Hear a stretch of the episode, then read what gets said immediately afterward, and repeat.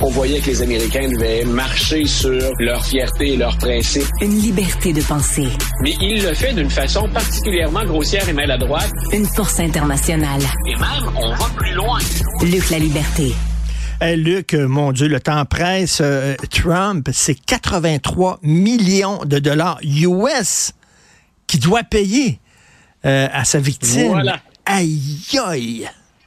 Et, euh, et s'il y a quelqu'un qui doit, que M. Trump doit blâmer pour ça, pour la, somme totale, pas, il avait déjà été jugé coupable à la fois d'agression et à la fois de diffamation, euh, il, il doit se regarder. Il se sert, et on l'a répété je ne sais trop combien de fois, il se sert des tribunaux pour mener sa campagne électorale, pour jouer, ben, c'est moi contre le système. Et il a peut-être, en, très mauvais français, donc il a peut-être beurré un peu trop fort devant le tribunal. Donc, quand on remet en question la crédibilité des juges, quand on remet le, le système en question, euh, quand on se présente comme victime, alors que les faits sont Écoute, c'est le cas là, la plupart du temps. C'est des cas de caricature, les, euh, les, les procès de Donald Trump. Il a très peu d'arguments. Et au contraire, la charge, elle, les faits sont bien établis. Alors, je pense que non seulement on, on le fait payer parce que c'est un récidiviste, c'est la même femme, c'était la même accusation en diffamation. On le fait payer parce que c'est un récidiviste, mais je serais pas étonné qu'il ait nuit beaucoup à sa cause de par ses seules interventions. C'est un procès qui est devant juré, hein. C'était pas, c'est pas le juge qui détermine le, le montant. Et c'est pas rien. E. Jean Carroll a obtenu huit fois plus en dommages que ce qu'elle avait demandé au départ. C'est ça, parce qu'on s'en parlait vendredi. Tu disais, bon, voilà. il va devoir payer 10 millions de dollars. Voilà. 83. Et de, et de la plupart des observateurs, là, il y avait le fait que c'était un récidiviste, puis il y a l'importance de son porte-voix. C'est un candidat à la présidence et c'est un ancien président qui se sert de son perchoir hein, ou, ou, qui se, se sert de ses, ses, réseaux sociaux pour discréditer une victime d'agression sexuelle, pas sur des faits allégués, euh, sur un jugement qui a été rendu. Donc, euh, il a payé pour ça, bien sûr, mais je répète, le spectacle, le show Trump devant les tribunaux et à la sortie du tribunal, ça n'échappe pas, ça, aux jurés. Donc, l'étendue de la preuve, là, puis la solidité de la preuve était telle que finalement, écoute, j'ai été d'abord étonné avant de dire non. Quand, quand on regarde finalement comment il s'est comporté avec un récidiviste, euh, on reproche parfois à la justice d'être un peu molle. Je pense que cette fois-ci, comme on le dit souvent, Trump a couru après, puis il l'a eu. Écoute, on, ben on oui. l'a récompensé pour ses efforts. Écoute, euh, on a vu, euh, toi et moi, euh, un segment là, de l'émission de Bill Maher qui roule sur les réseaux sociaux où il fait un parallèle entre les États-Unis et le ouais. Brésil concernant la démocratie. Rapidement, explique-nous ça. C'est fantastique. Ben écoute, j'ai adoré ça parce qu'il compare. Écoute, parfois Bill Maher, là, il, il, trahit un peu son âge ou c'est une grande gueule qui fait pas dans la nuance. Mais cette fois-là, je pense que c'est ce qu'on s'est écrit d'ailleurs après. Oui.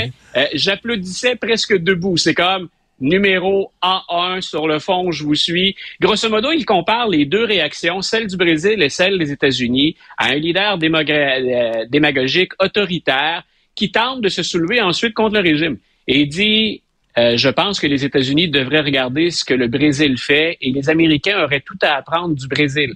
Pour un Américain, ça doit être gênant à entendre ça. Quand on se présente comme phare de la démocratie dans le monde, de dire que c'est le Brésil, démocratie toute récente, qui a des leçons à nous donner, c'est quelque chose. Parce que Bolsonaro, qu'il appelle le Trump des tropiques, donc Bolsonaro finalement dit, euh, on a réagi comme on se devait au Brésil, on l'a mis à l'écart, on l'a mis au banc ce gars-là ment, ce gars-là déforme les faits, puis ce gars-là en avait contre le système et ça en a fait un paria. Alors que chez nous, un individu mmh. qui a fait pire, qui sert de modèle à Bolsonaro, a de très bonnes chances d'être encore président des États-Unis. Et, et, ça souligne ce que je répète depuis longtemps. J'ai l'impression qu'on commande cette élection-là, mais qu'on n'arrive pas à établir de lien entre des univers parallèles.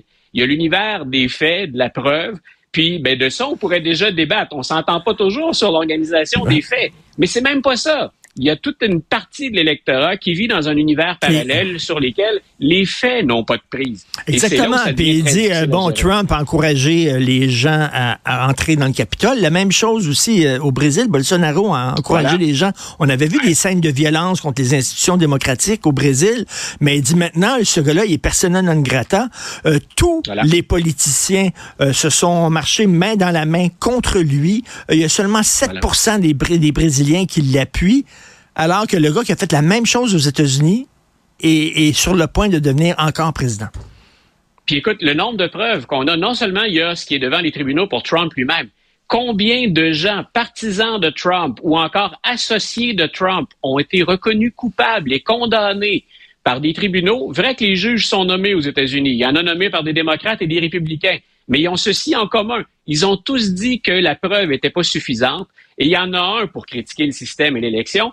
Et il y en a même un en ben fin de semaine à Washington qui a dit, lui, je suis inquiet pour notre démocratie ne serait-ce que par la faiblesse des arguments que j'ai entendus, donc sur l'assaut du 6 janvier 2021. Et c'est un juge nommé par Ronald Reagan, un woke notoire, hein, un gars d'extrême gauche reconnu de par le monde. Donc, euh, ben, c'est un juge qu'on peut présumer conservateur qui dit ça. Je suis inquiet parce qu'on m'apporte un argumentaire finalement qui est ridicule et qui est appuyé sur du vent. Tout à fait. Merci beaucoup, euh, Luc. La liberté spécialiste de la politique américaine et euh, chroniqueur mode à César. Merci beaucoup. Bonne journée, à demain. Salut. Alors, euh, merci beaucoup à la, à la recherche Florence Lamoureux pour ton excellent travail. Jean-François Roy aussi, mise en nom de réalisation. On se reparle demain, 9 h.